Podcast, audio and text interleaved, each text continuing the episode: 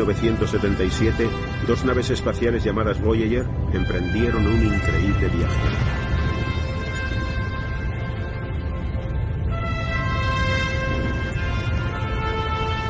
Si sobrevivían a los peligros de recorrer millones de kilómetros en el espacio, alcanzarían mundos tan lejanos y extraños que desafiaban a la imaginación humana. Los gigantes gaseosos.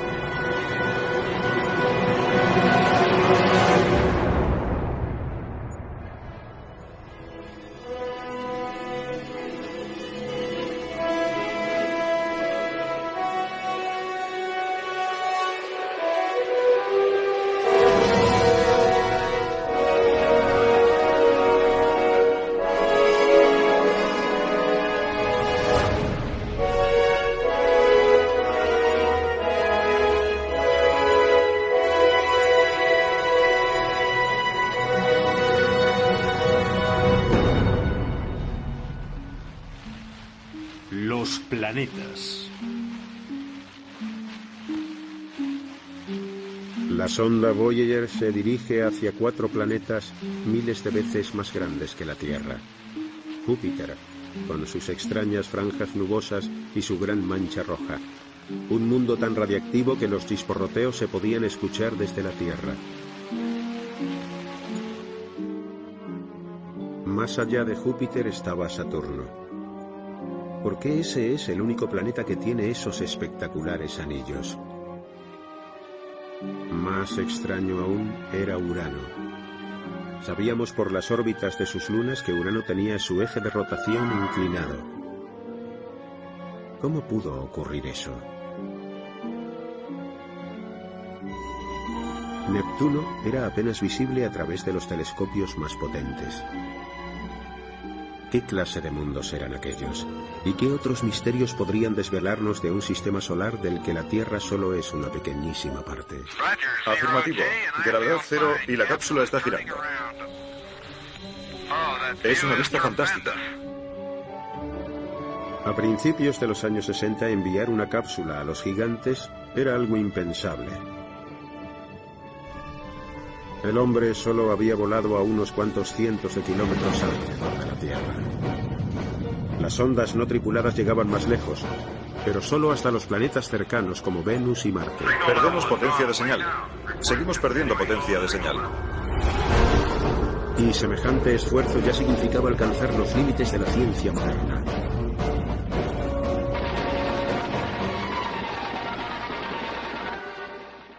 En 1964, el Mariner 4, la primera sonda espacial, viajaba hacia Marte y llegó por los pelos. Sí, ahí está. La idea de viajar a Júpiter, que estaba a 800 millones de kilómetros, Saturno a 1.600 millones, Urano a 3.200 millones y Neptuno a 4.800 millones, tardando 12 años en llegar, ni siquiera era algo imaginable.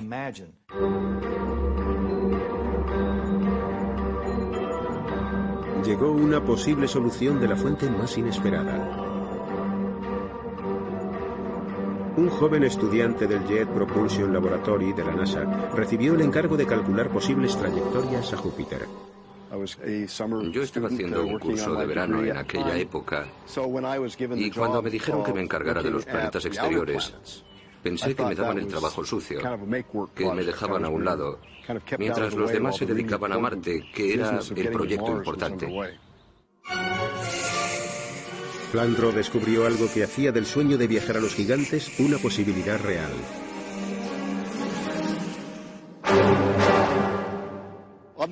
Lo primero era determinar cuándo estarían los planetas en una posición idónea para visitarlos.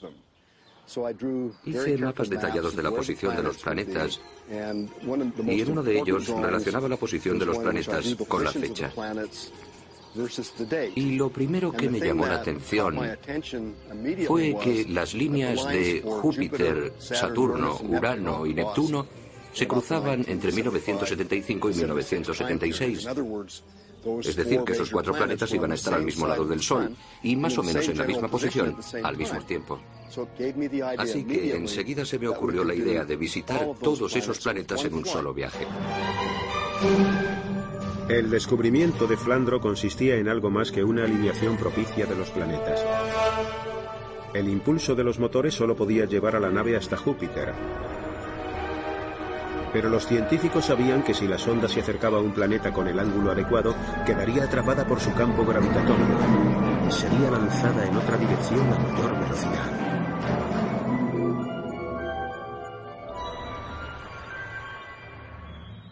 El truco consiste en lanzar la nave con impulso suficiente para llegar hasta Júpiter, que ya es un largo camino.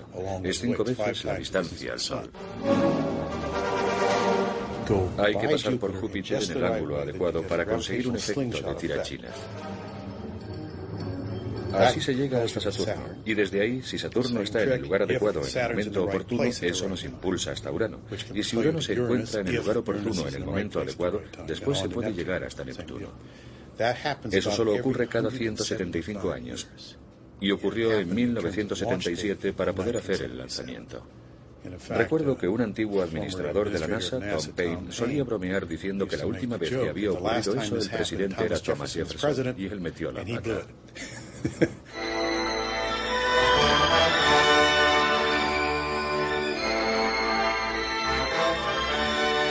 La NASA no podía perder una ocasión así. Anunciaron que llevarían a cabo una misión a los gigantes y la llamaron Voyager. Marcó el principio de una nueva era para los astrónomos, que hasta entonces habían tenido que conformarse con ver imágenes borrosas desde la Tierra a través de un telescopio. El hombre elegido para dirigir el equipo encargado de las imágenes era Brad Smith. Empecé a estudiar Júpiter en serio a finales de los 50, pero nos frustraba tener que hacer las observaciones desde la Tierra. Y cuando se presentó la oportunidad de trabajar en la misión Voyager, supe que por fin podría ver Júpiter con mucho más detalle de lo que lo había visto hasta entonces. Ahora las esperanzas de los astrónomos estaban puestas en los ingenieros de la misión, que se enfrentaban a lo que parecía una tarea imposible. Lo que todo el mundo comentaba era que esa misión no saldría adelante, que era un proyecto demasiado complicado. Teníamos que construir una máquina que pudiera volar durante unos 10 años sin ningún fallo. Y eso era llegar al límite de lo que nos permitía la electrónica de la época. Había que atravesar el cinturón de asteroides. ¿Y cómo íbamos a cruzar esa zona tan peligrosa que hay después de Marte sin chocar con algo? Era todo un reto para nosotros. Otro de los problemas era la transmisión de datos. Aunque pudiéramos llegar hasta allí, no sabíamos si podríamos enviar los datos a la Tierra. Eso nos preocupaba mucho.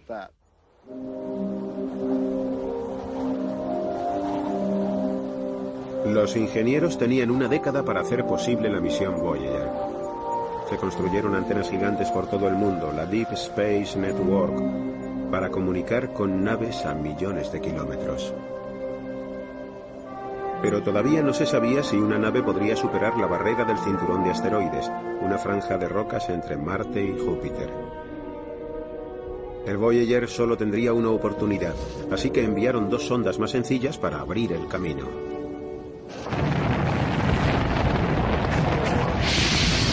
Las Pioneer 10 y 11 despegaron hacia Júpiter y Saturno. Las ondas Pioneer 10 y 11 eran una parte muy importante de la exploración del sistema solar. Era fundamental que las Pioneer abrieran el camino, que estudiaran el recorrido y que recopilaran datos para que las Voyager pudieran tener las mayores posibilidades de éxito. James Van Allen era un veterano de las misiones a Marte y a Venus, y ahora dirigía el equipo de científicos de las Pioneer. La Pioneer 10 era la primera misión más allá de Marte. Era la primera vez que intentábamos recorrer distancias tan enormes. Y era la primera vez que íbamos a cruzar el cinturón de asteroides que hay entre las órbitas de Marte y Júpiter. Así que era una misión de alto riesgo. Y todos éramos conscientes de que podíamos hacer historia abriendo el camino hacia los planetas exteriores.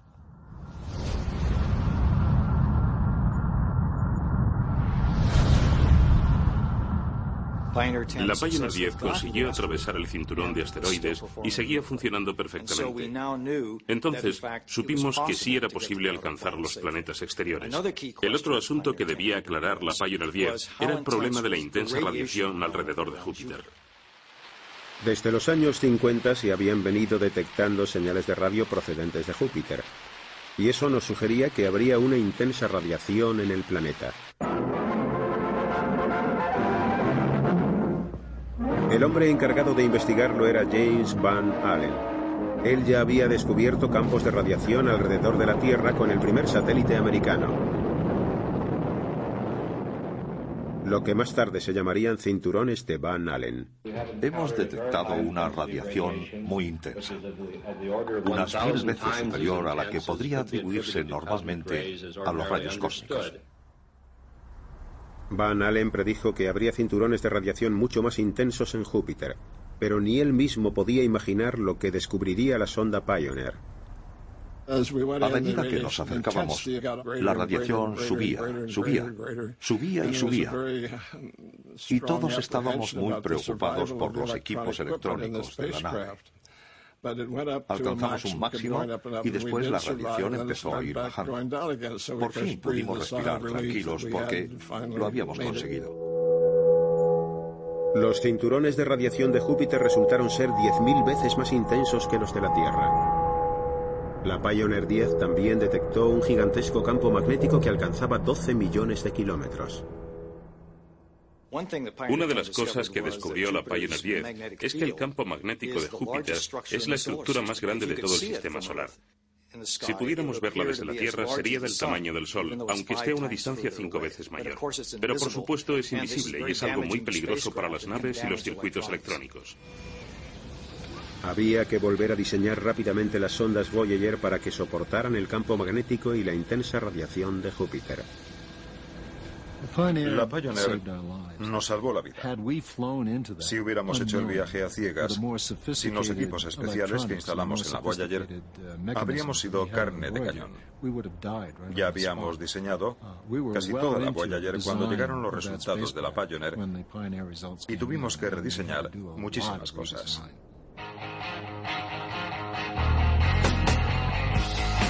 Fecha del lanzamiento se acercaba y había que ultimar los preparativos de las Voyager.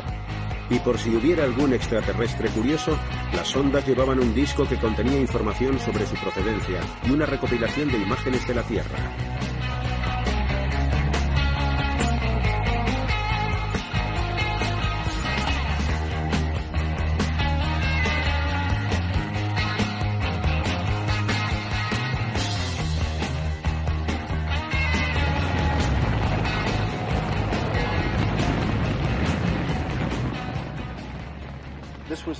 Era un momento con el que había soñado desde hacía años y por fin lo estaba viendo con mis propios ojos. Nuestra nave despegaba con destino a Júpiter, Saturno, Urano y Neptuno. Fue una sensación maravillosa. Este era el mundo hacia el que se dirigía la Voyager. Habían pasado casi cuatro siglos desde que Galileo identificara Júpiter con su telescopio y viera cuatro puntos luminosos moviéndose alrededor del planeta eran cuatro lunas, la primera prueba de que no todo el universo giraba en torno a la Tierra. Para los científicos de la Voyager, aquella misión prometía toda una era de nuevos descubrimientos. Creo que todos teníamos la sensación de estar siguiendo los pasos de Galileo, que fue el primero en ver las lunas de Júpiter y el primero en idear herramientas para facilitar el estudio del universo. La Voyager era la última herramienta que nuestra civilización había conseguido crear. Y era una herramienta tan poderosa que pudimos ver cosas que nadie había visto antes y que nadie había imaginado que podría llegar a ver.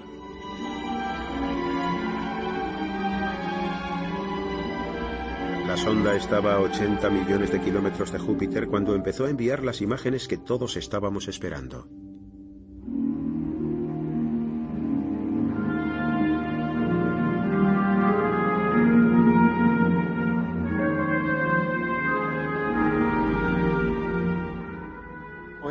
Todos mirábamos a Júpiter con gran expectación y todos teníamos nuestras propias teorías acerca de lo que podríamos encontrar, pero Júpiter nos engañó a todos. Tenía un comportamiento extraño. Se veían pequeñas nubes que llegaban a la gran mancha roja y después salían despedidas. Otras nubes se entrelazaban y se fundían en una sola y después volvían a separarse.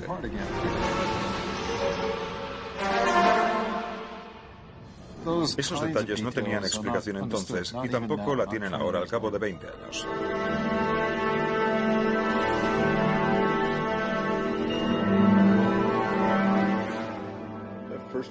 El primer encuentro con Júpiter fue muy especial para mí, sobre todo las imágenes en las que se ve el planeta rotando con su gran mancha roja.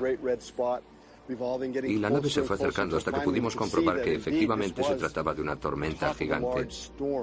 Había estudiado la mancha cuando era joven y me preguntaba si sería una tormenta o una isla que flotaba en un mar gigante. Nadie podía saberlo y ahora lo estábamos viendo con nuestros propios ojos.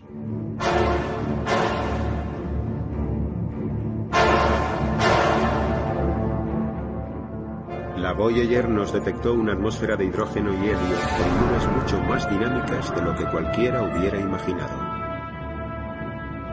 Los vientos alcanzaban cientos de kilómetros por hora y su famosa mancha roja era tres veces mayor que la Tierra. La mayor tormenta de todo el sistema solar. La Voyager nos proporcionaba una posible explicación. Vimos que Júpiter irradia el doble de energía de la que recibe del Sol, por lo tanto, debía de tener un núcleo caliente. La opinión de los científicos en la actualidad es que en el núcleo de este gigantesco planeta los gases se comprimen hasta el extremo de convertirse en metales líquidos. Ese núcleo caliente podría ser la fuente de energía que impulsa los vientos de Júpiter y que crea un campo magnético alrededor del planeta de forma parecida a una dinamo.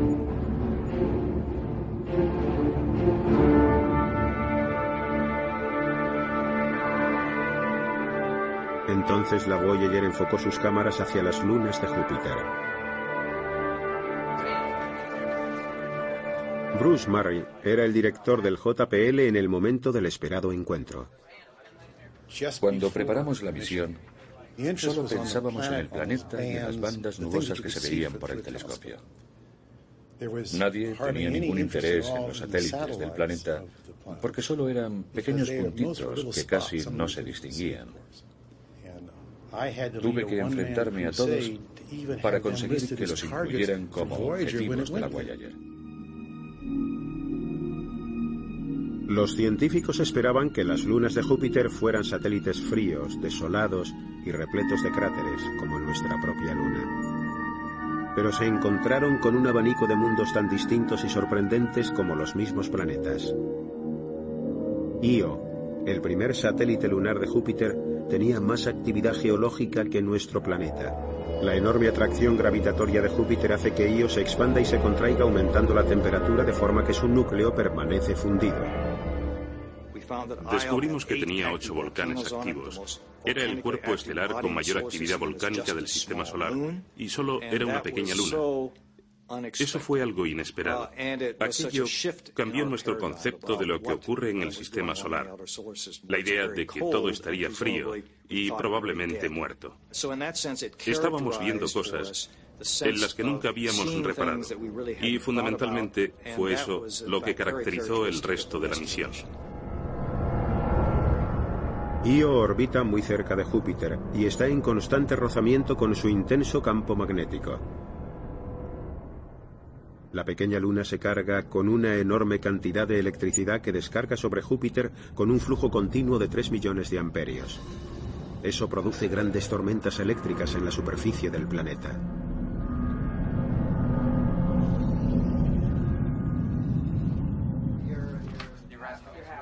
El resto es todo rojo. La luna siguiente, Europa, era muy distinta, pero no menos sorprendente. Tenía una superficie de agua helada solidificada hasta convertirse en piedra. Algunos científicos creen que bajo esta corteza helada puede haber océanos de agua caliente.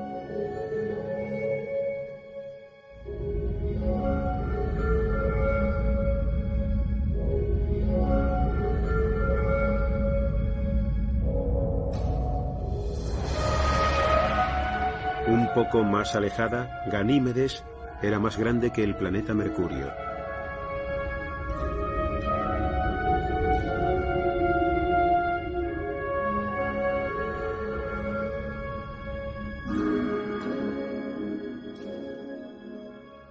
Sus paisajes de roca y hielo resultaron muy parecidos a los de la Tierra para el geólogo de la misión Voyager, Lores Soderblom. Ganímedes era muy interesante. Tenía una superficie resquebrajada con estructuras complejas. Era como una mezcla entre los glaciares del Ártico y el movimiento de las placas continentales. Era una corteza helada, retorcida y agrietada, algo que no esperábamos. La última gran luna, Calixto, también era distinta. Estaba cubierta de cráteres como nuestra propia luna. Su corteza helada conservaba los vestigios de una época muy violenta, cuando los meteoritos chocaban contra su superficie.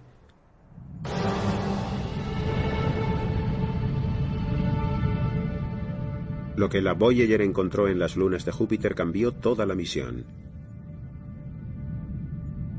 Lo primero que piensas es, Dios mío, todo esto es distinto.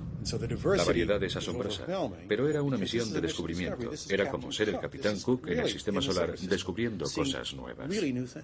Io y Europa son una pareja y Ganimedes y Calisto son otra.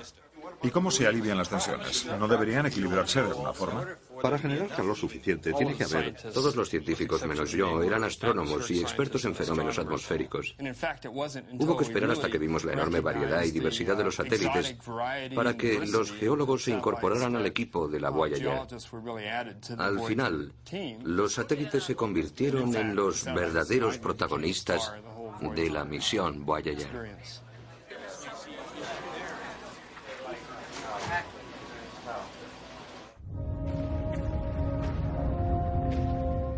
Las lunas de Júpiter constituían un sistema solar en miniatura. Mientras Júpiter se estaba formando, su enorme fuerza gravitatoria debió de atraer una nube de polvo y gas de la que nacieron sus lunas, igual que los planetas que giran alrededor del Sol. Cerca de Júpiter están los mundos más pequeños, densos y activos, Io y Europa, muy parecidos a los planetas rocosos, Venus, la Tierra y Marte.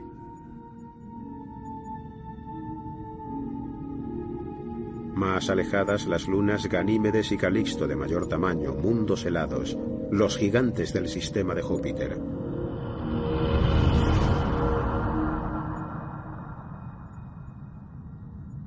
El siguiente objetivo de la Voyager era Saturno. Para los primeros astrónomos, Saturno era el último planeta del sistema solar, Giovanni Cassini, el descubridor de los anillos, solo vio un gran anillo plano con una separación. Los científicos esperaban que la Voyager pudiera desvelar el origen de los misteriosos anillos.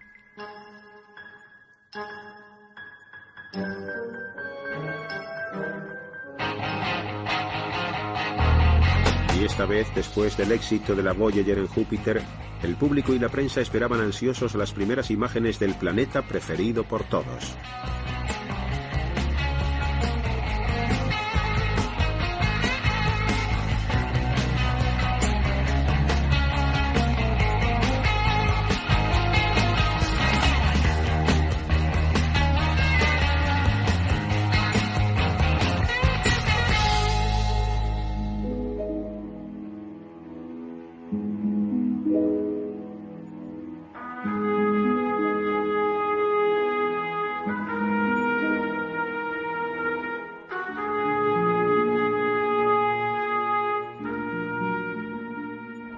Creíamos que ya lo sabíamos todo, pero volvíamos a enfrentarnos a una situación muy complicada. Los anillos estaban separados en anillos más pequeños y se producían fenómenos dinámicos que no podíamos comprender.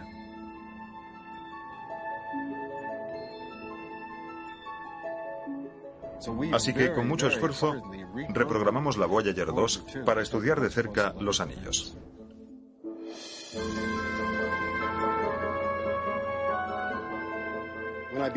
Cuando empecé mi trabajo en 1964, yo había sugerido que pasáramos entre el planeta y los anillos. Y afortunadamente no lo hicimos, porque al acercarnos a Saturno, vimos que esa zona por la que íbamos a pasar tenía más anillos. No cabe duda de que la nave no habría podido sobrevivir al paso por esa zona. El equipo estaba abrumado con todos los datos que llegaban de la Voyager 2. Veían pequeños anillos que se superponían y anillos que se mantenían en posición por la influencia de pequeñas lunas llamadas pastores. Había extrañas sombras llamadas radios, nubes de partículas de polvo flotando sobre los anillos. Los radios atrajeron la atención de una joven licenciada. Yo estaba estudiando unas formaciones llamadas radios, que son una especie de sombras fantasmagóricas que aparecen y desaparecen. Y se me ocurrió organizar las fotografías por categorías. Así que en un montón puse todas las imágenes que tenían muchos radios. En otro montón las que no tenían radios. E hice otra categoría intermedia. Todas las imágenes tenían su fecha. Y después introduje los datos en el ordenador. Entonces descubrí que los radios no eran algo esporádico, sino que iban y venían siguiendo ciclos periódicos.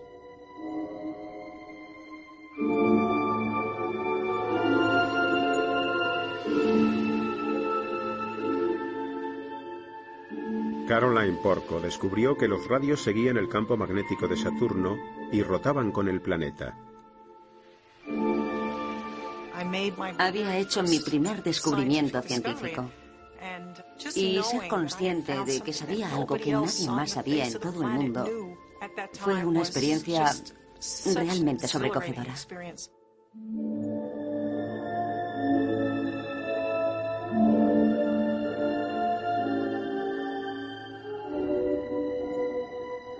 Pero ¿de dónde habían salido los anillos? Surgió una posible respuesta cuando la Voyager llegó a las lunas de Saturno, un abanico de pequeños mundos helados con cráteres producidos por los impactos de meteoritos hace mucho tiempo. El sistema de Saturno era más parecido a lo que habíamos esperado. Tenía pequeñas lunas heladas con superficies llenas de cráteres, pero también nos llevamos muchas sorpresas. El más cercano de los grandes satélites es Mimas. Mimas presentaba grandes impactos. Ese cráter es el Herschel y ocupa una cuarta parte de la superficie, suficiente para haber partido la Luna en dos. Encontramos un cráter parecido en Tethys, la siguiente luna, que cubría una tercera parte del objeto. Así que en los primeros tiempos estaban recibiendo impactos de objetos que podrían haberlos desintegrado. Si faltó poco para que Mimas quedara hecho trizas, es muy posible que otros satélites sí corrieran esa suerte. Y los anillos de Saturno podrían venir de un satélite que estaba cerca del planeta y que saltó en pedazos. Después, sus restos se esparcieron formando un sistema de anillos.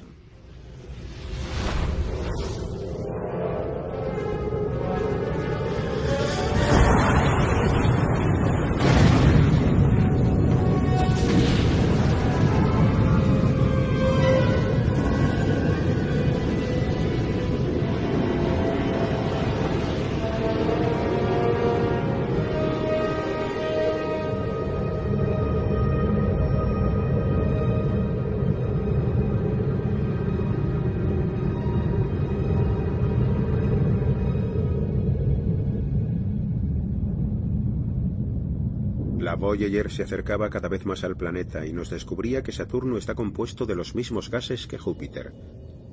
Estos dos mundos son los dos gigantes gaseosos del sistema solar y empequeñecen a todos los demás planetas. Pero Saturno encerraba sus propios secretos. Es más pequeño y frío que Júpiter, genera menos calor en su interior y recibe menos energía del Sol. Sin embargo, la Voyager detectó vientos aún más rápidos en Saturno que en Júpiter, de 1600 kilómetros por hora. El por qué es algo que aún no sabemos. Y al alejarse de Saturno, la Voyager nos planteaba otro enigma. Titán es la mayor luna de Saturno y es la única luna del sistema solar con una atmósfera densa.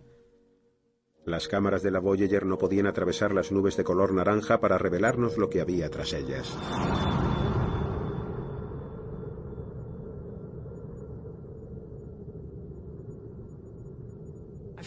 Yo estaba sola en la sala de imágenes de la Voyager. Ya era tarde. Serían las 10 de la noche. Y estaba sola con el monitor encendido. Era el monitor alrededor del cual nos reuníamos todos para ver las imágenes.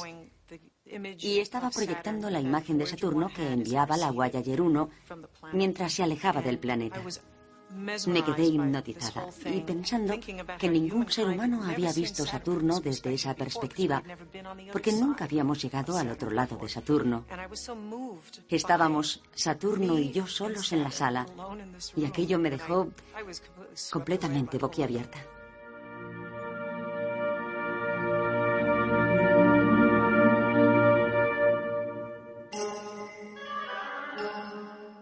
El siguiente objetivo de la Voyager era Urano, un mundo descubierto hacía solo 200 años y que apenas podía distinguirse.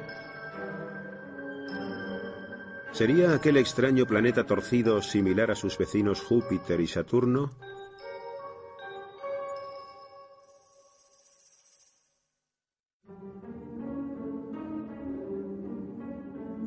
Incluso a una velocidad de 80.000 km por hora, la sonda Voyager tardaría cinco años en llegar a Urano.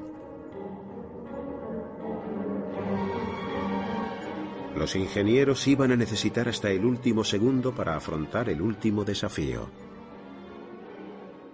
La Voyager estaba pensada para operar a 1.600 millones de kilómetros en Saturno y ahora tenía que operar a 3.200 millones de kilómetros en Urano, donde apenas llega la luz del Sol.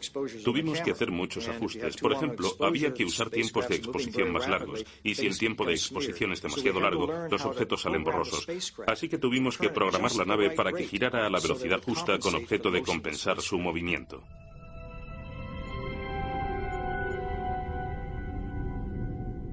Pero cuando la Voyager llegó a Urano, las cámaras encontraron poco que fotografiar. Estábamos tan entusiasmados con las maravillas y el colorido que habíamos encontrado en las atmósferas de Júpiter y de Saturno que nos quedamos un poco decepcionados con Urano porque parecía insulso. Hay mucha bruma por encima de las nubes y es muy difícil ver lo que hay debajo. Aun en su momento de mayor acercamiento, la Voyager recogió pocos detalles de la atmósfera de Urano. Urano es distinto a Júpiter y a Saturno porque no tiene una fuente de calor interna. Júpiter y Saturno irradian más energía de la que reciben del Sol, porque su núcleo todavía está caliente. Por alguna razón, esa fuente de calor está apagada en Urano y no mueve la atmósfera, así que es más inactiva. La Voyager había encontrado una clase muy distinta de gigante. Un mundo mucho más pequeño y frío que Júpiter y Saturno.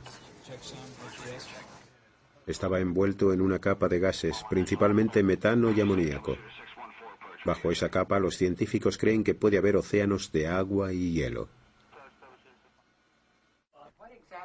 ¿Qué os parece que es eso de ahí? Urano había sido una decepción pero el equipo encontró muchas sorpresas en las lunas del planeta.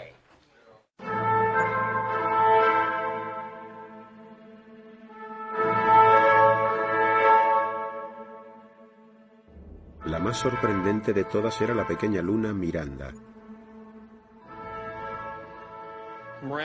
Miranda parece un rompecabezas en tres dimensiones. Hay regiones que parecen circuitos de carreras gigantes, como si alguien los hubiera diseñado. Tiene trozos pegados a la superficie que parecen de otros planetas. Una teoría es que la Luna se fragmentó y que los trozos de la corteza volvieron a unirse unos con otros de manera aleatoria.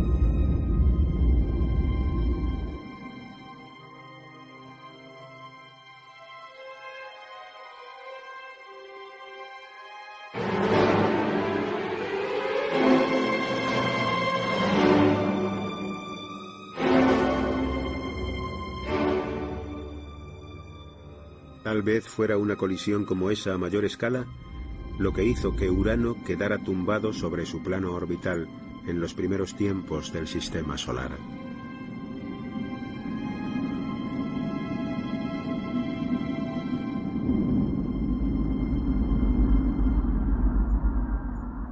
Desde Urano hasta Neptuno, a unos 3.000 millones de kilómetros de la Tierra. La sonda debía describir una trayectoria perfecta sobre el polo norte del planeta para obtener la mejor vista posible de Neptuno y de su gran luna, Tritón.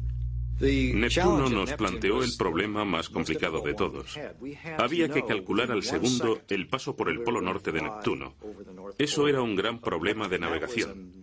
Nunca habíamos trabajado con tanta precisión. Si acertábamos daría resultado. Y si fallábamos, no habría una segunda oportunidad. Al cabo de 12 años de viaje, la Voyager llegaba a Neptuno. Después de ver Urano, Brad Smith y su equipo temían no encontrar nada interesante cuando llegaran al último gigante. Pero no había por qué preocuparse.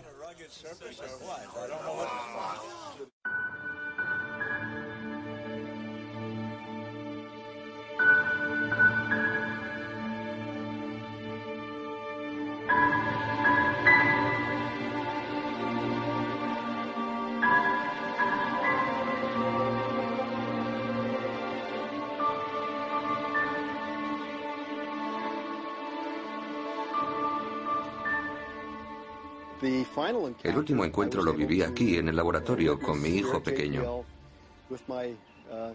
Vimos fascinados las imágenes que llegaban de Neptuno y aparecían cosas que nadie había imaginado que pudiéramos encontrar.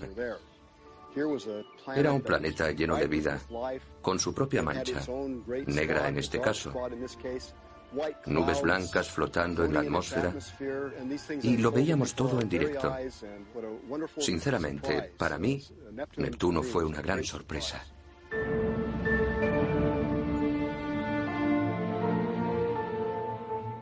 Neptuno tenía algo misterioso y enigmático. Era el último planeta, el centinela de los confines del sistema solar. Y prácticamente era igual que la Tierra, con sus preciosas nubes blancas flotando en la atmósfera.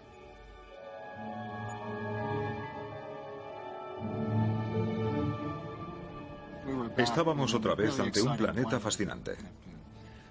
Tenía nubes que se movían a gran velocidad y en distintas direcciones, algunas casi a velocidades supersónicas. La complejidad de su atmósfera sobrepasaba todas nuestras expectativas.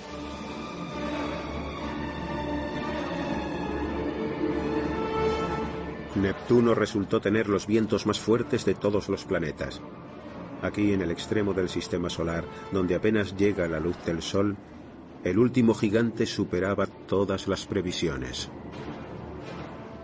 Lo lógico sería pensar que a mayor distancia del Sol habría menos energía para mover los gases y los vientos serían más lentos. Los vientos en Júpiter alcanzan cientos de kilómetros por hora, pero en vez de encontrar vientos más lentos, eran más rápidos. Había vientos de más de mil kilómetros por hora en Neptuno. Ahora ya sabemos por qué ocurre esto, y es porque si hay mucha energía, se crean turbulencias, y eso frena el viento. En Neptuno había tan poca energía que una vez en marcha iban cada vez más y más rápido. La atmósfera de Neptuno era mucho más dinámica que la de Urano, pero estaba compuesta por los mismos gases y hielos. Los últimos dos gigantes eran muy distintos a sus primos. Urano y Neptuno no eran gigantes de gas, sino gigantes de hielo.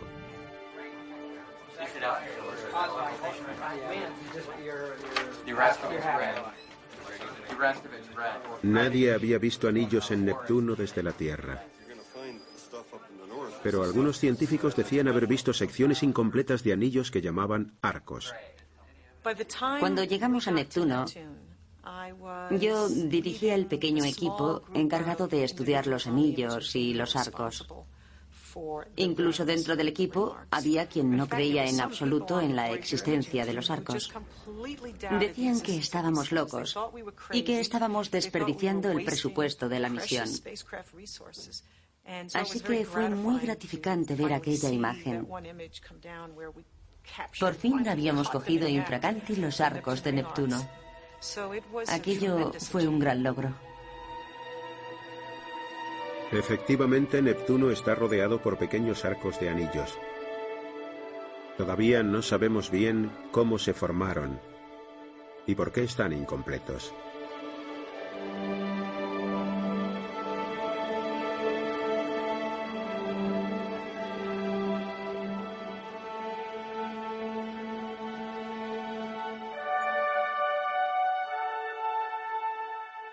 La misión imposible estaba llegando a su fin. La luna de Neptuno, Tritón, iba a ser el último encuentro.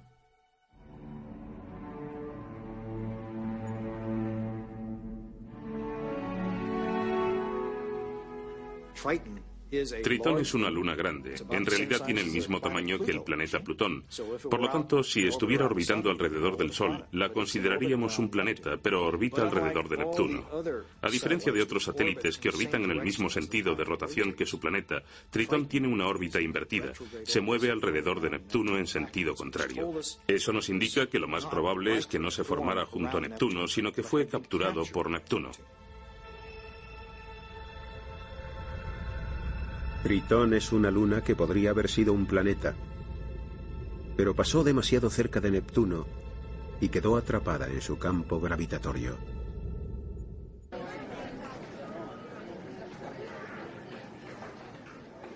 Tritón resultó ser uno de los mundos más extraños que se encontraron.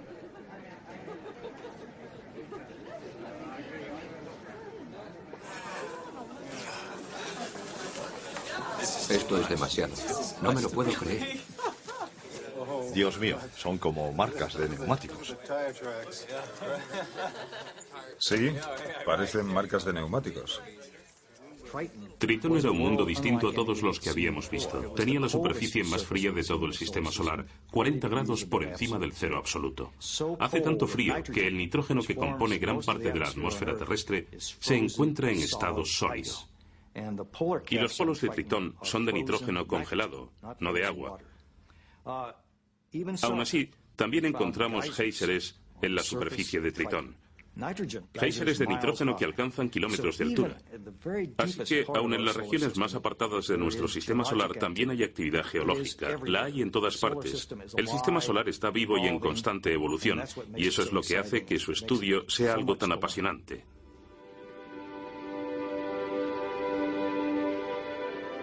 La Voyager había sobrevivido y había alcanzado los confines del sistema solar. Nos había desvelado los secretos de los gigantes y había descubierto sistemas de anillos y lunas con los que nadie había soñado. Los planetas seguían sus órbitas y Urano y Neptuno volvían a quedar fuera de nuestro alcance. Es poco probable que volvamos a visitarlos en nuestro tiempo.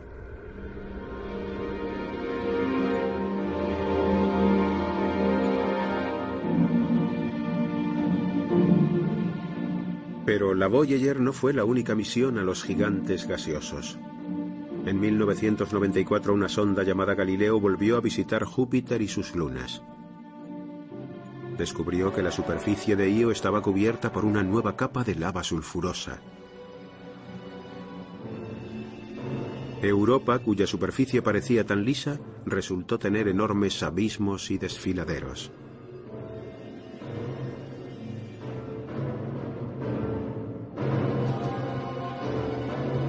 Fotografías detalladas de los paisajes extraterrestres de Ganímedes. Y había más destrucción de la que podíamos imaginar en Calixto.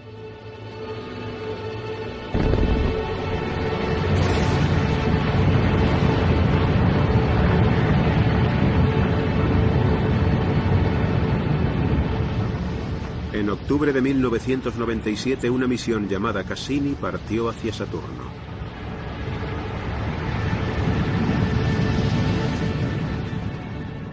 Iba a pasar cuatro años enviando imágenes de alta resolución de aquel gran planeta, de sus anillos y de sus muchos satélites.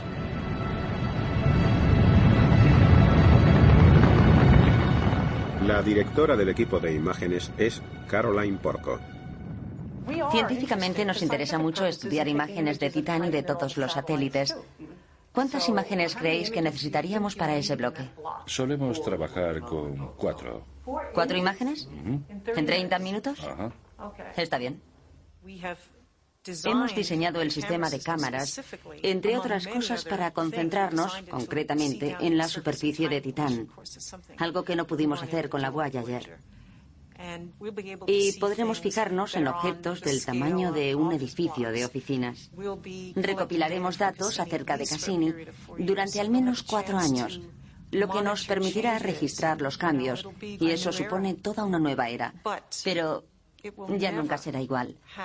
La sensación no será la misma, ni tendrá el mismo significado histórico que la misión Voyager, porque aquella experiencia no puede volver a repetirse.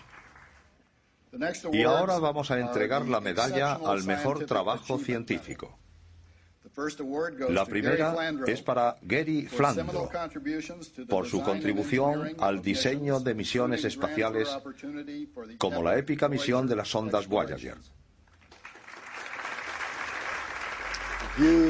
Lo que vimos en aquellos planetas superó todas nuestras expectativas, pero yo tenía la sensación de haber estado allí antes, porque ya había hecho la misión con la cabeza en los años 60. Ahí es donde empezó todo, en ese despacho. ¿En serio? ¿En el edificio 180 estabas tú? Miraba por la ventana detrás de esos árboles hacia el sol y decía, podemos hacerlo. Cuatro planetas en un solo viaje. Dejando atrás los planetas, la Voyager siguió adelante hasta cruzar la frontera del sistema solar, donde termina la influencia del astro rey y empieza el espacio interestelar.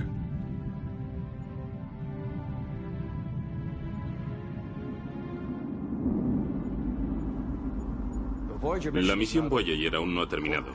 Creemos que podemos seguir recibiendo datos durante al menos otros 20 años antes de que la sonda pierda toda su energía.